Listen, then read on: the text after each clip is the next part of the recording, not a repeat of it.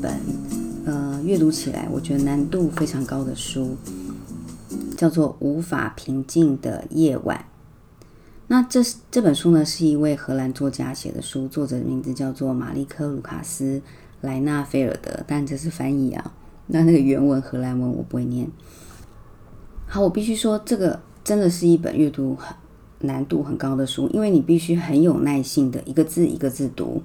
那你只要稍微错过一个字或一句话，你看到下一行可能就搞不懂，怎么主角接下来的行为是这样子。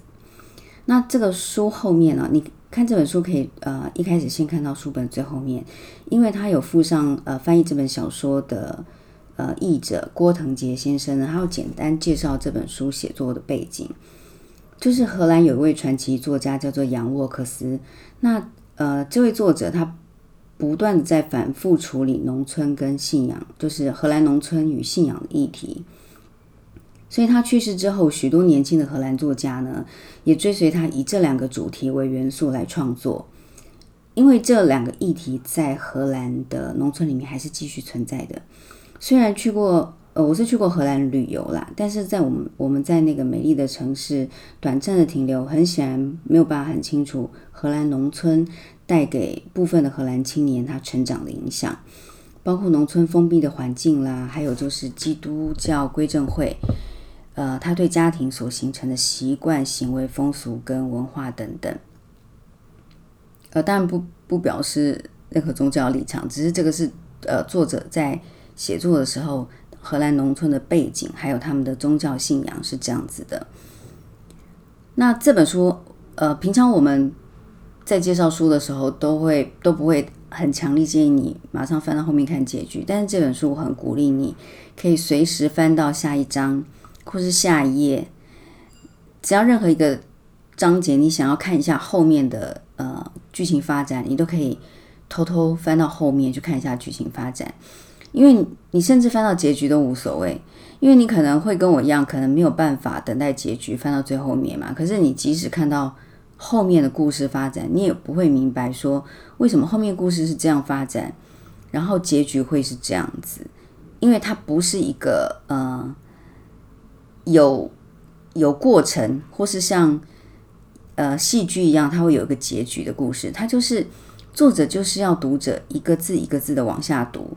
那你才会清楚为什么这些书里面的人物他会做些做出这些事情，然后是什么样的行为造成这样的想法，或是什么样的想法最后造成这样的行为。然后主角呢，呃，虽然有个名字，他叫贾斯，但是这本书主要是呃自传型的写法，是以我我的观察为主，所以他一直到中间以后才出现主角的名字。那这主角的名字透过妈妈的嘴巴说出来的。那贾斯呢是个还未上中学的女孩，所以自从这四呃四个孩子里面，其中一个孩子就是贾斯最喜爱的哥哥，因为溜冰的意外去世。因为他们呃荷兰会在冬季会在湖面溜冰嘛，那可能呃就是在溜冰的时候沉入湖中，然后意外去世之后，贾斯就把他的外套当成是他最安全的防护罩。这个防护罩可以抵挡大人的情绪。还有他不理解的事情，然后他藏在外套口袋里面。他觉得对他的生活中很重要的小事情，或是可以纪念的小东西，他都留在他的外套口袋里。还有他相信农产环境中无所不在的细菌可能会侵犯他，让他提早失去生命，类似这样的事情。那贾斯还有他的妹妹哈娜，呃，在故事里的年龄刚好都处在性别认同的年纪。那哥哥奥贝呢，则则是处在那种青春呃青春成长的生理期，所以作者在写这座农场里的三个孩子，还有他们呃两位成人，就是他们的爸爸妈妈所发生的故事，叙事故事的方式呢，让我们就像透过玻璃盒子一样，我们可以观看实这个实验盒子里面所发生的事情，所以你就必须从头到尾仔细观察，你才清楚后来的行为发展。你才清楚后面故事为什么会这样发展，这就是即使你偷看了后面的情节，你也不会清楚，哎，故事为什么是这样发展的呢？然后封闭的农村里面，你在观察这个实验盒子的时候，你会担心哈娜出现了性别认同的问题，最后会不会变成双性恋者？或者你读到一半，你会担心他哥哥奥贝会变成性暴力犯，或者你会担心，呃，母亲因为失去了其中一个哥哥之后，其中一个孩子之后，他的忧郁症跟厌食症会让其他三个孩子提早失去母亲，或者你会担心主角贾斯变成同性恋者，或是恋童癖者。也许在那样的环境里，担心的事情都会发生，因为它是一个封闭的农村嘛，或者。这些都只是成长其中的一个小黑点。当他们离开农村以后，这些事情都会抹去，变成正常的人。但是什么才是正常呢？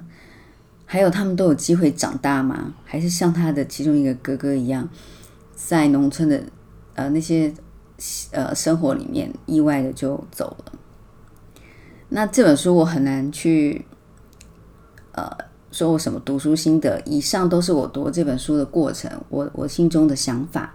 那我来念一下里面，里面几乎每隔几页就有经典名句出呃发生，或者是你会觉得这些句子都很重要，也许这些句子对你有影响力。那我来念一些感动我的句子，或是让我觉得呃感受很深刻的句子。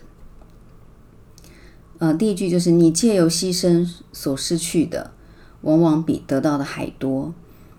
嗯，因为贾斯在哥哥去湖滨溜冰的时候呢，他一直担心哥哥会被呃受意外。然后哥哥失踪的那几天呢，他在跟上帝祷告。然后他发现他爸爸一直想把他的兔子拿来当做食物，所以他对上帝祷告的时候说：“上帝啊，如果要选择哥哥跟我的兔子的话，请你带走哥哥的生命。”走吧，这是他的祷告，就是顽皮的孩子的祷告，还有他心中呃的想望的欲望的祷告。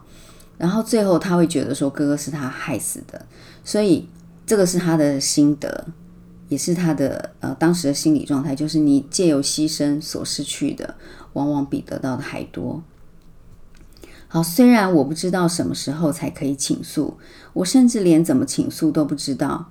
奶奶有时候会说。祷告会减轻心的负担，但我的心脏重量依旧是三百克，差不多跟一包绞肉一样。也就是这个是个小孩，小女孩，她理解事情的方式跟我们成年人想的不一样。奶奶说会减轻心的负担，她以为是减轻心脏的重量，但是其实她理解事情的状态是很实际的、很物理的。所以她的疑问是：我的心脏。重量依旧是三百克，差不多跟一包绞肉一样。所以，我们跟我们的孩子说、说是解释事情的时候，真的要解释清楚，因为他们可能会误会。好，难道这里就是我们最原始的存在，还是地球上还有另一种生活刚好适合我们？就像我的外套一样合身。这就是他为什么一直把外套穿在身上，永远脱不脱下来。即使睡睡觉的时候也是穿在身上，甚至好几天不洗澡，就是为了不想要脱掉外套。老师当时说，梦见自己能去想去的地方是很好的事情。有一天，我希望能去找自己。他轻声说道，一边将呃，我轻声说道，一边将图钉刺穿肚脐柔软的肉。我看到这里，觉得这个还太悲伤，真是太悲伤的故事。在哥哥走了之后呢，他的父母忘记关爱三个孩子，所以他觉得，呃，他消失，他失去了父母的爱，也失去了自己，所以他希望有一天他能去找他自己。